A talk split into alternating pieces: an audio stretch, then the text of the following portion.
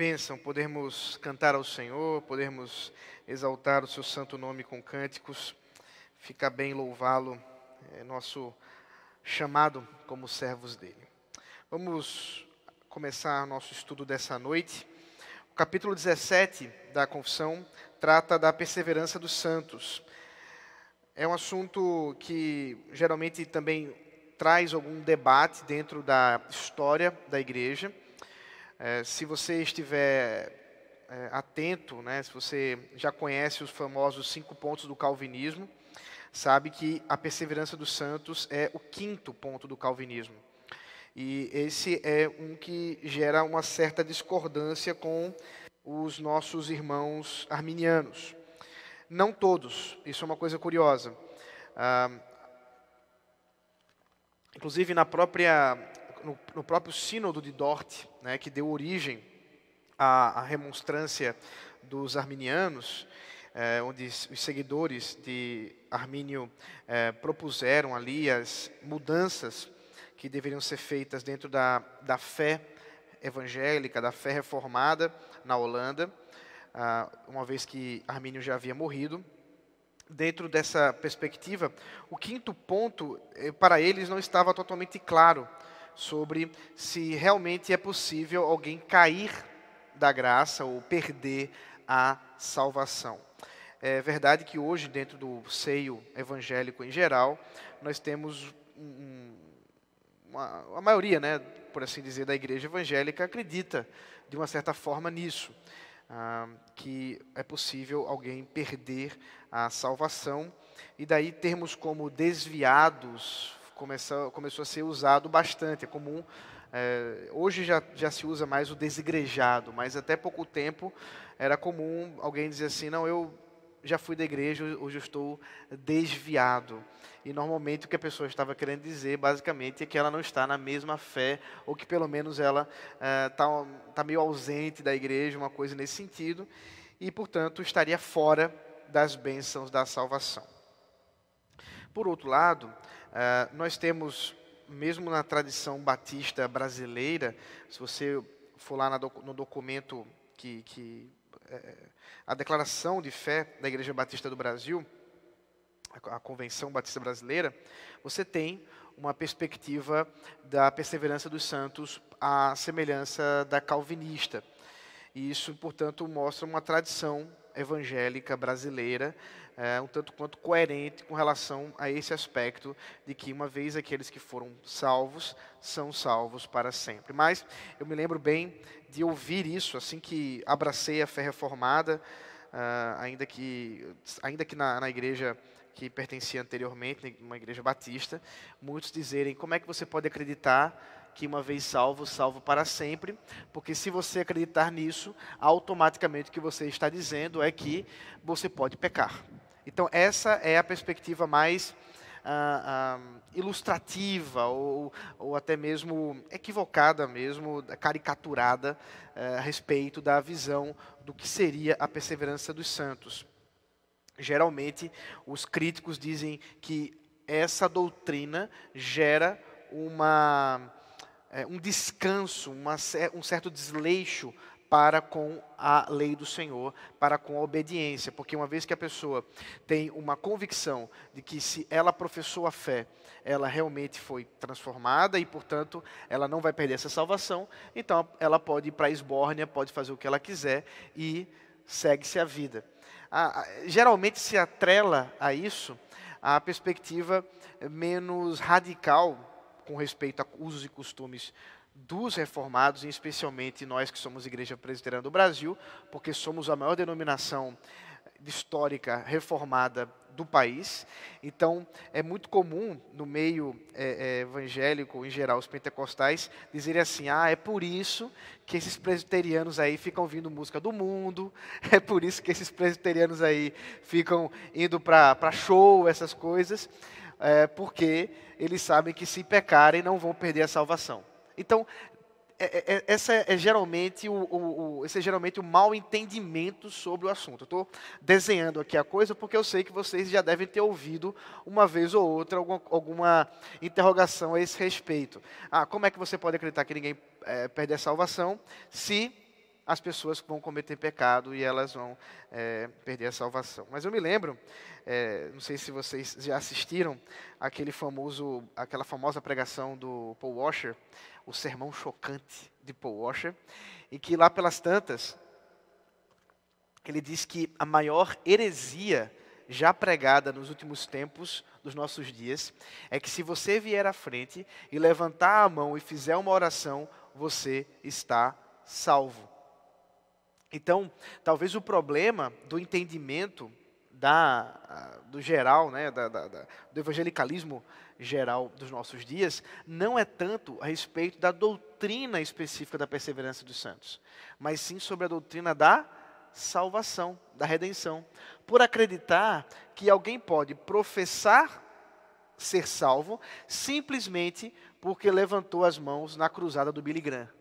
Ou porque recebeu lá o, o Novo Testamento, ou coisa do tipo, ou porque foi para a igreja, ou até mesmo porque é ligado a alguma denominação, alguma igreja. Mas isso não é verdade. Como nós temos visto nos nossos estudos, a salvação é uma obra da graça de Deus e uma transformação radical do Espírito Santo. Não é simplesmente alguém levantar as mãos e fazer uma oração, é, eu entrego minha vida a Jesus. É muito mais do que isso. É por isso que nós cremos que a perseverança dos santos, ela faz sentido, porque nós temos em alta consideração o que é a salvação.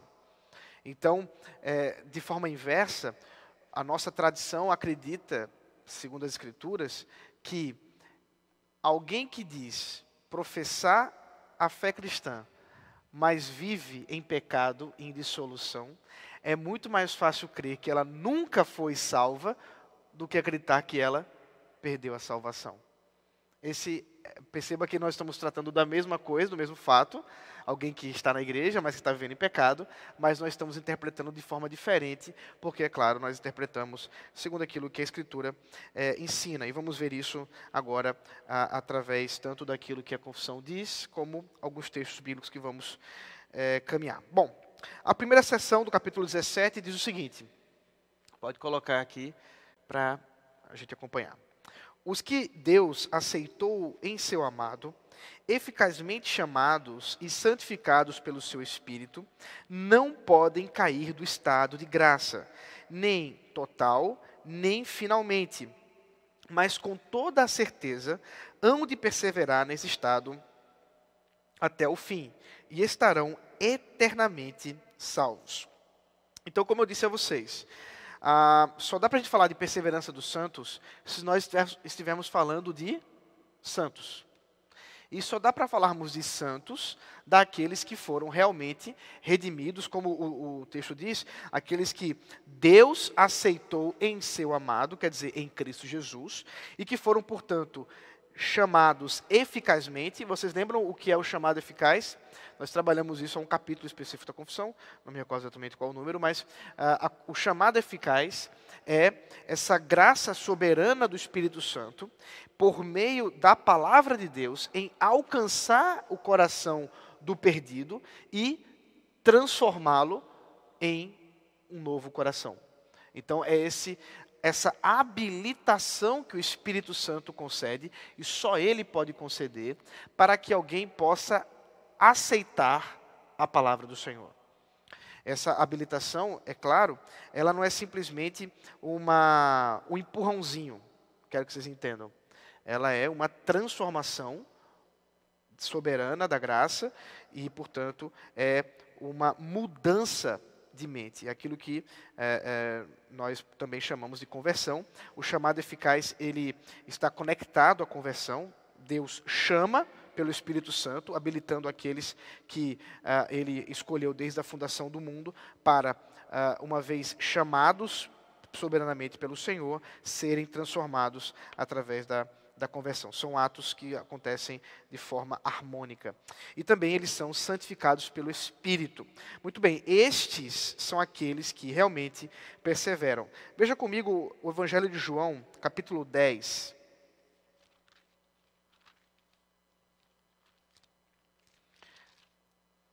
versículo 28 e 29.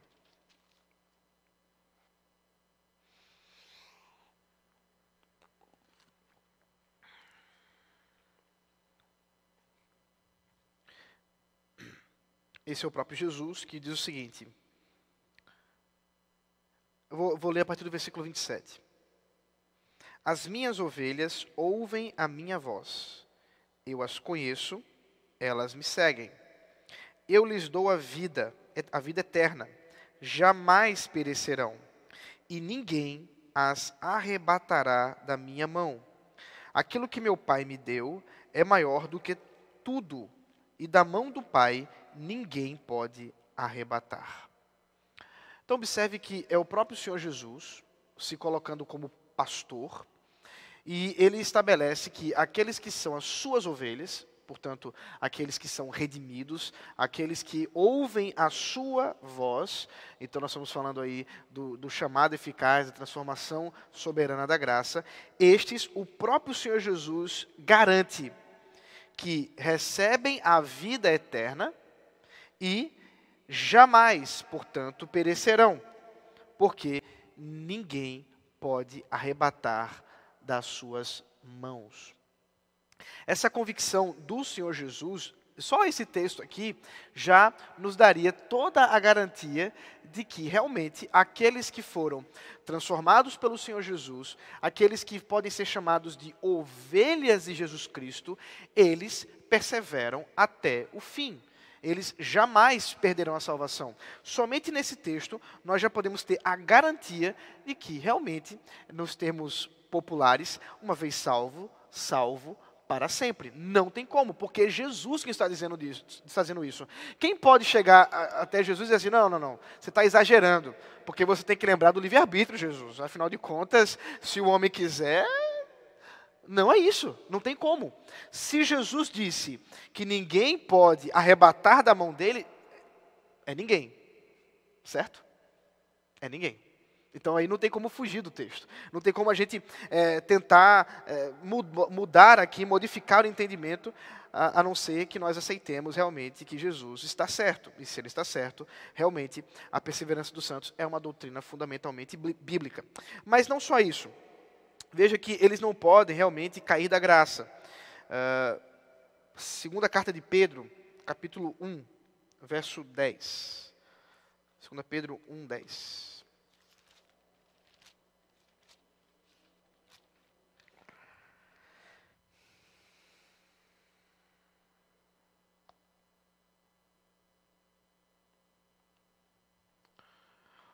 Por isso, irmãos, procurem com empenho cada vez maior confirmar a vocação e a eleição de vocês, porque fazendo isso, vocês jamais tropeçarão. Então aqui nós temos Pedro é, convocando, né, levando as consciências dos irmãos, é, aqueles que ele está escrevendo, para que continuem a perseverar na salvação, a perseverar no caminho ao qual foram chamados, vocação e eleitos, a fim de que eles não tropecem. Obviamente, é, quem garante essa obra não é exatamente a capacidade humana, mas o próprio Deus. Veja Filipenses capítulo 1, verso 6. Filipenses 1, 6.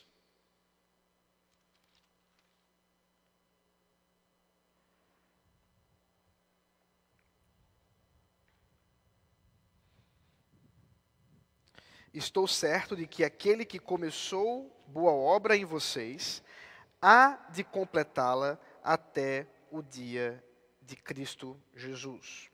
A boa obra que Paulo se refere aqui não é outra senão a obra da salvação. Então, o que nós temos aqui, o apóstolo Paulo está convicto de que a obra da salvação é alguma coisa que o Senhor Jesus iniciou e é uma coisa que ele mesmo a completará, ele mesmo dará por final aquilo que ele começou. Quem pode impedir as mãos do Senhor Jesus Cristo? Quem pode impedir que ele mesmo leve até o fim aqueles que foram chamados por ele? Portanto, quando nós pensamos em salvação, nós estamos falando de uma salvação eterna. Nós não cremos que essa obra da redenção em Cristo Jesus, ela possa de alguma forma ser anulada.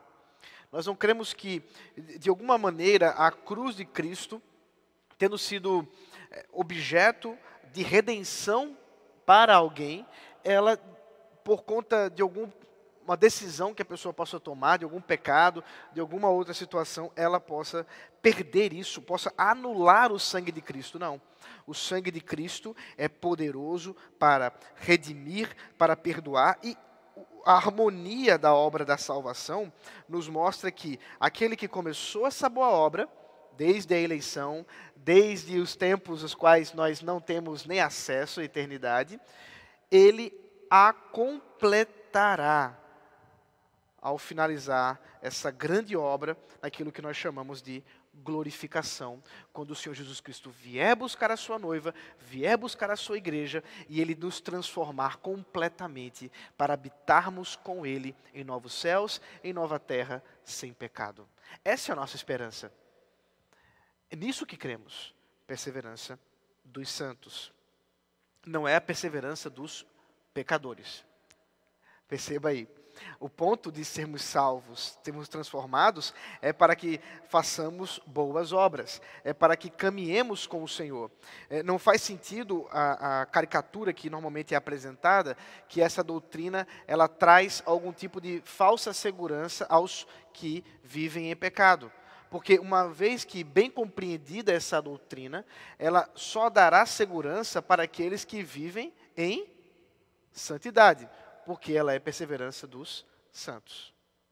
Então, a pessoa que viva em pecado, pelo contrário, ela estará em apuros diante dessa doutrina. Porque o que ela está dizendo é que você não está perseverando, logo você não é um redimido, você não é um salvo. Mas é claro, nós vamos precisar qualificar isso melhor. É, a gente chega lá na sessão número 3, ela ajusta alguns detalhes. Mas a 2 vem antes e ela diz o seguinte: pode colocar 2.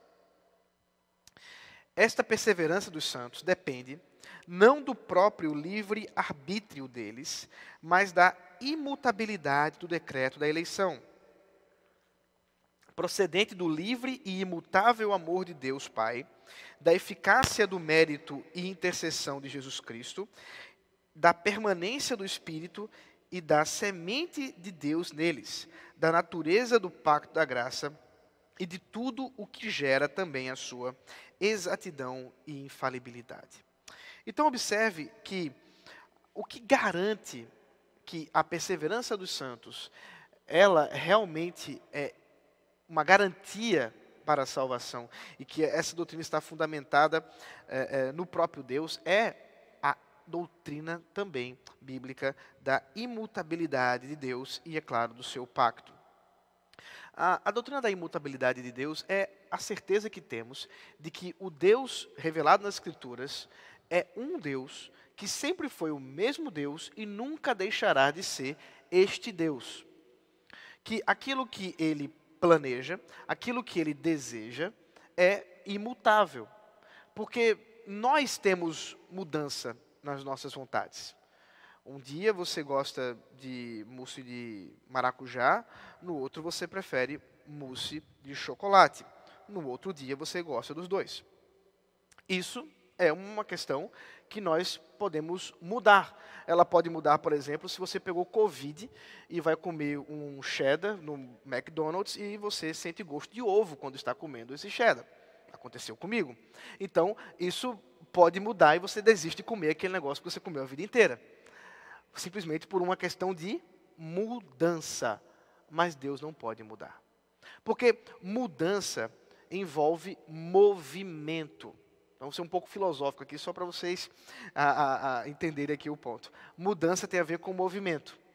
Movimento leva a, a ideia de alguma coisa que estava em um lugar e agora está em outro lugar alguma coisa que era de um jeito e agora está de outro jeito. Essa coisa que era de um jeito e que agora está de outro jeito, e portanto ela, ela teve uma mudança, ela pode ter uma mudança para melhor, ela pode ter uma mudança para pior. Mas como é que a gente pode pensar isso a respeito de Deus? Porque se Deus melhorar, o que ele era antes? E se Deus piorar, como é que ele continua sendo Deus? Então, a doutrina da imutabilidade de Deus é uma doutrina que realmente é fundamental dentro do entendimento bíblico. É, veja 2 Timóteo, capítulo 2, é, 19. 2 Timóteo, capítulo 2, 19.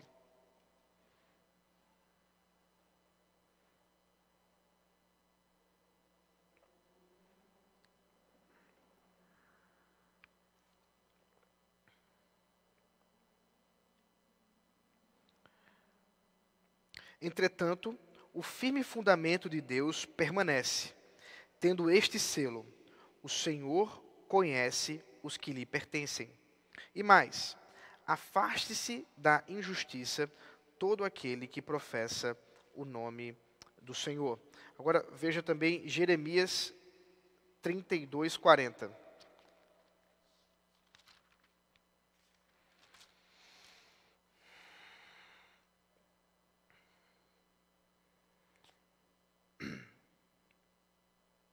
Farei com eles uma aliança eterna, segundo a qual não deixarei de lhes fazer o bem. Porei o meu temor no coração deles, para que nunca se afastem de mim. Por que, que uh, essa doutrina da imutabilidade está atrelada a esses dois textos? Porque eles só serão verdade se Deus for imutável. Porque se Deus diz assim, eu faço uma aliança eterna com vocês ela só faz sentido se ele não mudar de ideia. Porque se for possível que Deus mude de ideia, como ele pode garantir que ela é eterna? Você não, a gente não pode garantir isso. Nós fazemos no meio da nossa é, é, vida romântica, né, e, e, tudo mais, ah, eu, vou, eu te amo eternamente, eu te amo. Bom, isso é verdade num certo sentido. Mas se nós formos tomar em consideração ah, os mesmos fundamentos que a gente está usando para Deus, a gente nunca poderia dizer isso, porque nós não temos condições de saber o dia de amanhã. Nós não temos condições de saber o que vai acontecer amanhã, mas Deus sabe. A imutabilidade de Deus e, portanto, o conhecimento dele sobre todas as coisas, conhecendo os seus eleitos, conhecendo os seus, eh, nos leva a, a, a ter certeza de que esse pacto da graça, esse pacto que o próprio Deus estabeleceu com Ele mesmo, e que ele tem revelado durante toda a história da humanidade e que especialmente ele colocou hum, através de Jesus Cristo, mediando através do, da, do ato eh, salvífico de Jesus Cristo na cruz do Calvário, é alguma coisa que é inquebrável. É um pacto inquebrável. Esse sim, uma aliança, essa sim, uma aliança inquebrável. O próprio Senhor Jesus, quando é, fazendo a, a, a, ceia do Senhor, ele, ele mesmo estabelece que aquele cálice que era tomado pelos discípulos era o cálice da nova aliança do seu sangue, fazendo exatamente uma associação com esse texto de Jeremias, onde ele estabelece uma aliança eterna com o seu povo, uma nova aliança. É claro que essa nova aliança não é que ela é nova no sentido que ela nunca foi feita, mas é que ela é nova no sentido que o Senhor Jesus estava reestabelecendo, estava é, reerguendo aquilo que outrora havia sido esquecido dentro do povo de Israel. Mas para dar um exemplo de, de como é que essa, esse pacto da graça, por exemplo, ele se manifesta é, dentro do Antigo Testamento, até estava conversando com o Willamis sobre um, o texto é, de Gênesis, quando Abraão pergunta para Deus: Olha, é, eu já estou velho, a coisa tá, passou do tempo, o senhor prometeu, olha a imutabilidade aí, o senhor prometeu, não cumpriu, eu estou ficando velho, coisa tá, eu estou morrendo, o que, que me garante que não vai ser o meu servo Eliezer que será o meu herdeiro? Então Deus chama Abraão e diz assim: peraí, vamos fazer o seguinte, vai lá, pega alguns animais, corta esses animais então ele estabelece ali um, local, uh, e era exatamente como eram feitos os contratos à, à época, porque uma vez cortados os animais, eles simbolizavam aquilo que deveria acontecer com alguém que quebrasse a aliança que estava sendo feita, ser cortado ao meio. Inclusive por isso que a própria palavra aliança em hebraico ela traz a ideia de corte, né? o cortar uma aliança é como eles costumavam chamar. Então é, você tem Abraão cortando os animais e de repente na hora que o Senhor Deus vai fazer um pacto com Abraão, você lembra o que acontece com Abraão? Vocês lembram? Ele dorme. Não durma quando você for fazer um pacto com Deus. Mas Deus deu o sono para Abraão. Deus fez Abraão dormir. E o que aconteceu? Deus, através do fogo, passou sozinho por entre os animais cortados. O que Deus estava estabelecendo ali, portanto, é que esse pacto, essa aliança, ela não dependia de Abraão mais. Nunca dependeu, mas ela eh, estava ficando claro. Abraão não é por meio da sua idade, não é por sua capacidade de virilidade, da sua capacidade de uh, uh, poder procriar. Não é, não é isso. Você entendeu tudo errado. Sou eu quem farei você ter filhos. Era isso que Deus estava dizendo para ele. E não só isso, e todas as promessas decorrentes disso. A salvação por meio daquele que viria, o filho de Abraão, que é Jesus Cristo. É por isso, inclusive, que nós temos o Evangelho de Lucas com a genealogia que se associa com Abraão. Tanto Mateus quanto Lucas, para ser mais exato. Então, você tem a, a, a convicção bíblica clara que a obra que Deus estabeleceu, o pacto que Deus estabeleceu, ele é inquebrável. Então, quando Deus derrama graça sobre um pecador, transformando através desse pacto, como que essa pessoa agora pode ser afastada do pacto da graça? Então, a sessão número 2, ela trabalha com alguns aspectos dessa própria obra de Deus no homem. Veja que o que, que vai garantir é tanto essa é questão que eu acabei de, de, mencionar, a imutabilidade de Deus, portanto, a imutabilidade dos seus decretos e, consequentemente, também a, a imutabilidade do seu amor e a, a, o pacto da graça. Mas veja, a intercessão de Jesus Cristo, a permanência do Espírito Santo e da semente de Deus neles, e, é claro, tudo o mais que Deus fizer para garantir essa infalibilidade. Veja, por exemplo, Hebreus capítulo 10, falando sobre a questão da intercessão. Hebreus 10, 11 ao 18. Vejam se dá alguma margem para a ideia de que o Senhor Jesus pode ter se equivocado na sua forma de salvar o homem. Hebreus 10, 11 ao 18. Ora, todo sacerdote se apresenta dia após dia para exercer o serviço sagrado e oferecer muitas vezes os mesmos sacrifícios que nunca jamais podem remover pecados. Jesus, porém, tendo oferecido para sempre um único sacrifício pelos pecados, assentou-se à direita de Deus, aguardando daí em diante até que os seus inimigos sejam postos por estrado dos seus pés.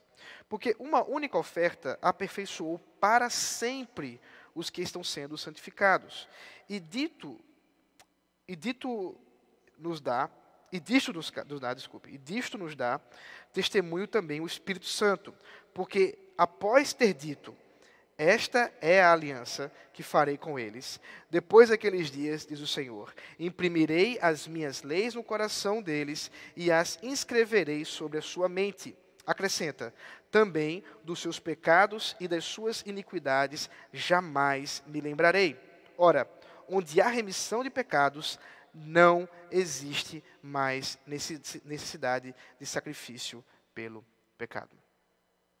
O que o autor dos Hebreus está dizendo aqui é que o sacrifício de Jesus Cristo e, portanto, a sua intercessão à destra de Deus Pai é tão certo e tão perfeito que não há necessidade de mais nada além disso. Nada mais pode ser acrescentado. Inclusive, esse é um argumento que em Hebreus vai ficar muito forte.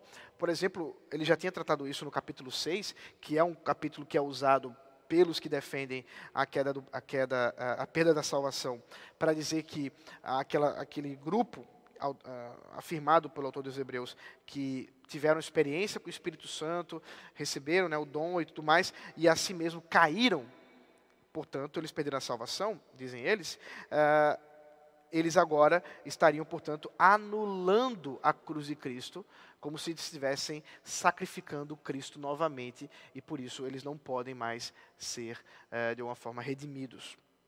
O problema dessa interpretação é que ela foge do contexto geral do, do, próprio livro. Como nós estamos vendo aqui no capítulo 10, a ideia que o autor quer imprimir é que, uma vez que o Senhor Jesus foi entregue à cruz, sacrificou-se como o Cordeiro de Deus, o seu sacrifício foi perfeito e único.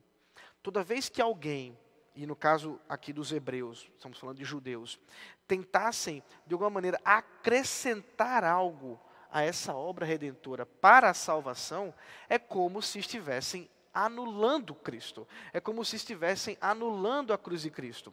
É como, e, e aqui o caso, o problema é que muitos já haviam abandonado de alguma forma a igreja para voltar aos tempos do templo, para voltar aos sacrifícios no templo. E pensem comigo aqui. O Senhor Jesus aboliu o templo, porque ele mesmo disse: Eu destruirei e reconstruirei em três dias, referindo-se a ele mesmo como o verdadeiro templo. O próprio Senhor Jesus, quando morreu, a, a, o véu que separava né, o santo do santíssimo, o véu que é, é, cobria, né, que impedia que fossem vistos ali a, a arca da aliança, e todos os, os adereços que, é, inclusive, havia era, era um bordado, né, era um véu belíssimo, grosso, que estava bordado com é, é, querubins que demonstravam, inclusive, essa segurança e esse poder de Deus contra o pecado, ele foi rasgado de alto a baixo. Porque o Senhor Jesus estava dizendo agora que aquilo ali é inútil e, toda, e isso é toda a argumentação que ele está colocando aqui. É por isso que ele termina no versículo 18 dizendo: Ora, onde há remissão de pecados, quer dizer, uma vez que a, o sacrifício do Senhor Jesus Cristo realmente remiu pecadores, não existe mais necessidade de sacrifício pelo pecado. O que ele está dizendo no final das contas é a mesma coisa que Jesus falou: pode destruir. Esse templo não serve mais para nada esse templo aí, ele não tem mais nenhuma utilidade, porque o Senhor Jesus já fez toda a obra. Em termos nossos, hum, para a nossa aplicação aqui direta, a gente aprende aqui que qualquer tentativa nossa, tola, de tentar acrescentar algum tipo de sacrifício à, nossa redenção, à nossa salvação, qualquer outro acréscimo, seja a, o dízimo, se você não der o dízimo, você perde a salvação, seja a, a, a vida até comunitária de servir a um ministério, não. Aqueles que não servem ao ministério, eles não são, não são crentes. Não sei, qualquer outra coisa que você possa acrescentar. A fé em Jesus Cristo estará acrescentando a obra de Cristo. E, portanto, é inútil, não serve para nada. Isso não significa, é claro, que tais coisas, como, por exemplo, é, dizimar ao Senhor e, e participar de serviços da igreja, não sejam importantes, mas isso não contribui para a nossa salvação. Nada pode contribuir para a nossa salvação, porque o Senhor Jesus Cristo já fez tudo. Percebe que a gente precisa entender, primeiro, o grau da salvação, o, o, o, quanto a beleza da redenção em Cristo Jesus, a beleza do amor de Cristo e do seu pacto, para poder então entender por que, que a perseverança dos santos é alguma coisa que decorre naturalmente dessa doutrina da salvação. E, e assim, portanto, entendermos que o Senhor Jesus Cristo está intercedendo pelos seus. Ele não se engana. Então, o que garante que os homens perseverarão, perseverarão né, foi meio difícil, mas saiu. Perseverarão a, a, a, na sua santidade é o próprio Senhor Jesus Cristo. Mas não só Jesus na sua redenção, mas Ele mesmo enviou alguém para habitar em nós. Veja João 14.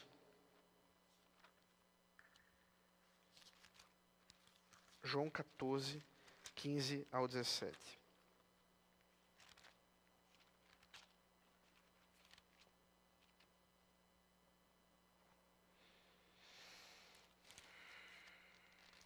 Se vocês me amam, guardarão os meus mandamentos. E eu pedirei ao Pai, e ele lhes dará outro consolador, a fim de que esteja com vocês para sempre. É o Espírito da Verdade, que o mundo não pode receber, porque não o vê, nem o conhece. Vocês o conhecem, porque ele habita com vocês e estará com vocês. Então aqui nós temos a doutrina da habitação do Espírito Santo. Ah, nós tivemos aí expondo o livro de Atos, ano passado, e se você lembra-se do capítulo 2 do livro de Atos, você vai lembrar dessa grande descida que o Espírito Santo ah, fez com grande poder pirotécnico, esse grande show de Pentecostes. Fiz, o pessoal fez muita graça com, essa, com esse título de sermão que eu dei, mas é, é, significa que ele é um bom título, porque as pessoas decoraram, né? O show de Pentecostes. E por que foi um show? Porque o Espírito Santo desceu com uma série de sinais para que ficasse claro o que estava acontecendo. E essa habitação do Espírito Santo nos crentes é o que garante também que a perseverança dos santos, ela é, não é alguma coisa que pode ser perdida. Ninguém pode perder a salvação. Hoje mesmo eu estava conversando com um casal e eles me perguntaram assim, pastor, se alguém ficar em, estiver em pecado, se alguém começar a caminhar em pecado, desobediência ao Senhor, é, a pessoa que se afasta de Deus ou Deus que se afasta da pessoa? Essa era a pergunta. Eu disse, olha, as duas coisas vão acontecer. O pecado nos afasta de Deus bem como Deus deixa de derramar suas bênçãos, nós vamos ver isso na sessão 3 daqui a pouco. Uh, Deus deixa de derramar suas bênçãos específicas àqueles que querem viver em santidade. Porém, o Espírito Santo nunca nos abandona. O Espírito Santo está ali como a presença do próprio Deus, garantindo, como não, sendo a presença do próprio Deus, garantindo que, de uma maneira ou de outra, ele mesmo, o Espírito Santo, nos levará ao arrependimento. Vamos ver agora a sessão 3 para entender isso melhor. Eles, porém, pelas tentações de Satanás e do mundo, pelo predomínio da corrupção restante deles e pela negligência dos meios de sua preservação, podem cair em graves pecados e por algum tempo continuar neles incorrem assim no desagrado de Deus, entristecem o seu Espírito Santo e em alguma o Santo Espírito Santo e em algum o Santo Espírito, desculpe, e em alguma medida vê vêm a ser privados de suas graças e confortos. Têm seus corações endurecidos e suas consciências feridas, prejudicam e escandalizam os outros e atraem sobre si juízos temporais. Então perceba que a seção 3, ela poderia ser uma grande contradição a tudo aquilo que a gente falou até agora. Porque se estamos falando de perseverança dos santos, a seção 3 está falando de alguém que está vivendo em pecado. Alguém que está não só vivendo em pecado, mas em pecados graves e a ponto talvez de, de inclusive continuar neles por algum tempo, levando a escândalo, levando a, a feridas e juízos. Mas a Bíblia nos dá certa é, clareza com respeito a isso. Veja o caso de Davi, que é o caso mais emblemático das Escrituras a esse respeito. O Salmo 51, abra comigo aí, Salmo 51. É um salmo de Davi que nos mostra sobre isso. Vocês lembram que Davi foi rei em Israel, o rei de Israel, o grande rei de Israel, o rei é, mais importante de Israel. Ele foi escolhido pelo próprio Deus, uh, e o próprio Deus diz que ele, Davi, era segundo o seu coração. Uh, Davi foi levado por Deus não só para reinar sobre Israel, mas inclusive para escrever a palavra do próprio Deus, porque Davi é um dos grandes compositores do saltério. E nós temos Davi como um fiel servo do Senhor, como um fiel rei do Senhor. Ah, as histórias, como por exemplo a história é, do gigante Golias, né, que toda criança adora, eu mesmo é, sempre gostei dessa história maravilhosa. Nós temos ali o jovem Davi enfrentando um soldado que poderia parti-lo ao meio né, com, com, a, com uma das mãos, e Davi enfrenta, não pelas suas próprias forças, mas ele diz que vai segundo o Senhor dos Exércitos, quando todo o exército de Israel estava tremendo de medo. Ali está um jovem que confia no Senhor, um jovem que ama o Senhor. E nós temos salmos belíssimos que apontam realmente para um homem que está é, alinhado com a vontade de Deus, um homem que foi realmente transformado por Deus, ungido por Deus. Mas essa é metade da história. Nós sabemos que também o próprio Davi, num belo dia, depois é, ter deixado de participar das guerras onde os reis geralmente estavam presentes. Então, é, mostra aí uma certa, é, a, na melhor das hipóteses, preguiça por parte do rei, mas na verdade tal, a, a, o que acontecia é que ele deixou é, realmente seu coração ser levado pela vaidade e não mais participava das atribuições que lhe eram devidas como rei, inclusive na guerra. E agora estava no seu palácio e ele vê, como vocês bem sabem a história, uma jovem, não sei que idade que era, mas uma mulher que estava tomando banho próximo ao palácio. E ele se interessa por ela, não só se interessa, mas traz ela aos seus aposentos e tem relações com ela. Não satisfeito, ela engravida e ele bola um plano após muitas tentativas de fazê-la é, deitar-se com seu marido, é, de matar o seu marido. E esse plano ele é levado às últimas consequências. Realmente, ah, Davi praticamente manda matar o marido de Batseba. Ela dá à luz, o filho morre, e nós temos então, inclusive, um juízo por parte de Deus contra Israel por conta da desobediência de Davi. Então, tudo isso acontece mas ele não se arrepende. Você não vê arrependimento por parte de Davi. Ele está em pecado. E nós sabemos aí a, a história. Natan, o profeta Natan, foi levado por Deus ao palácio.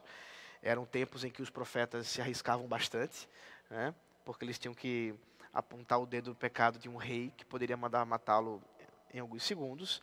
Então, o profeta vai lá e conta uma história bonita. O profeta também não é besta. Então ele tem, tem, que começar contando uma boa ilustração.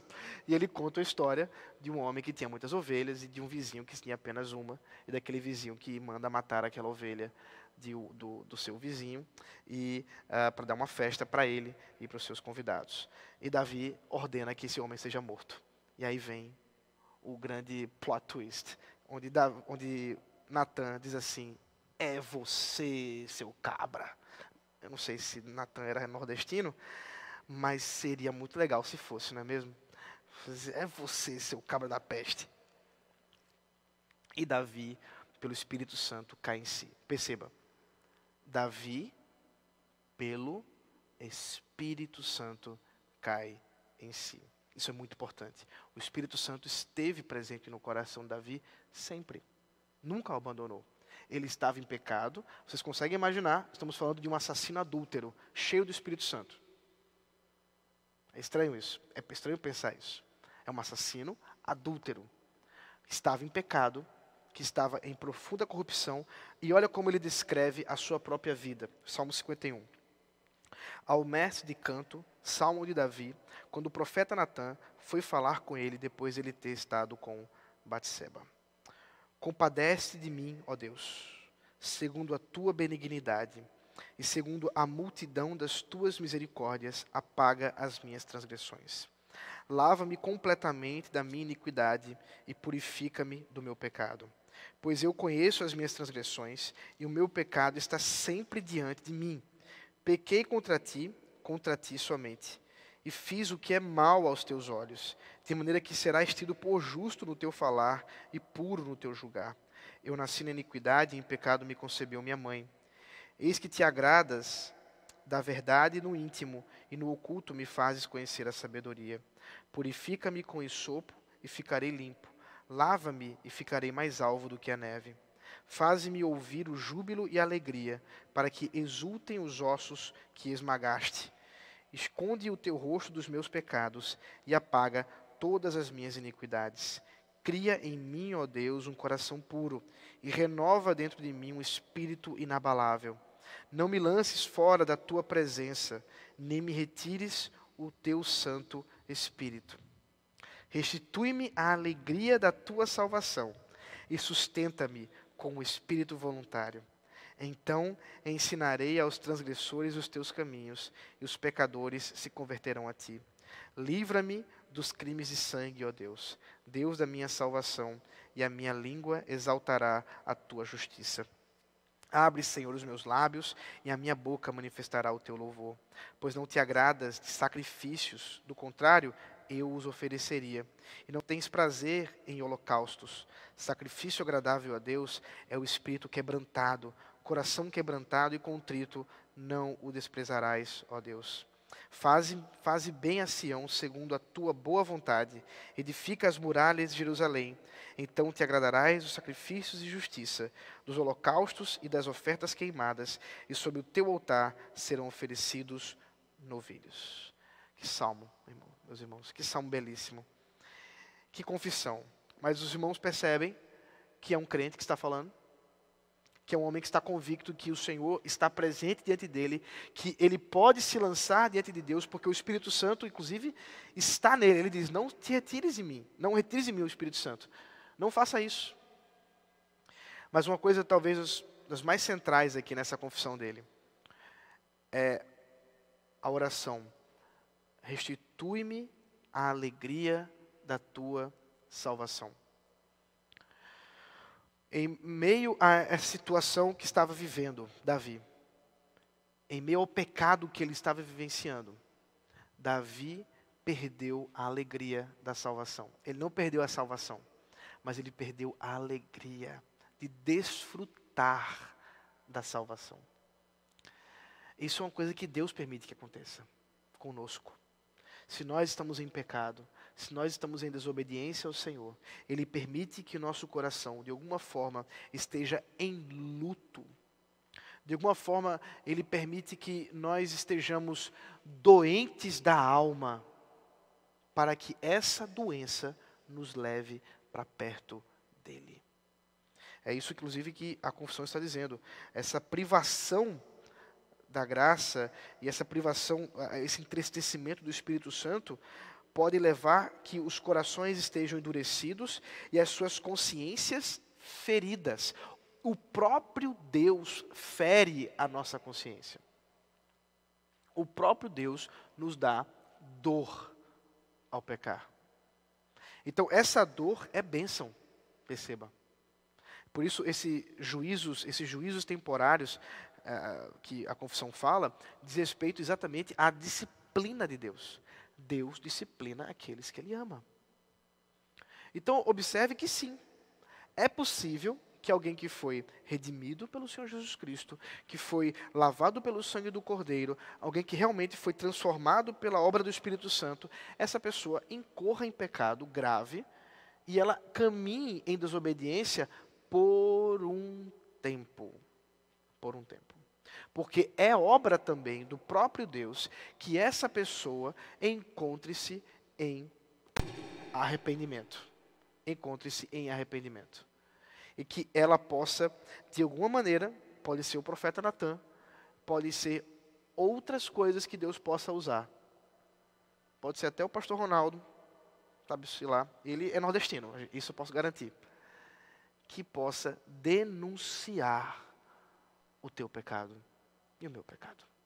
Deus usa vários e vários meios, mas Ele não nos deixará privados para sempre dessa graça. Pode ser que um tempo, pode ser uh, um tempo que nós não podemos estabelecer aqui. Isso significa que precisamos tomar cuidado com os nossos juízos temerários, onde nós avaliamos a salvação dos outros. Né? Ao mesmo tempo, nós devemos tomar muito cuidado com a nossa autoavaliação, quando dizemos que já somos salvos e, portanto, podemos fazer quaisquer coisas.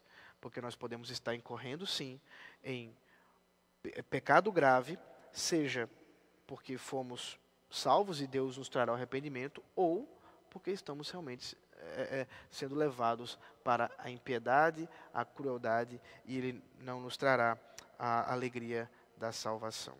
Então, é, essa sem dúvida é uma das orações que eu sempre faço quando estou em meio às minhas orações de confissão, é que o Senhor não me deixe perder a alegria da salvação. Não me permita isso.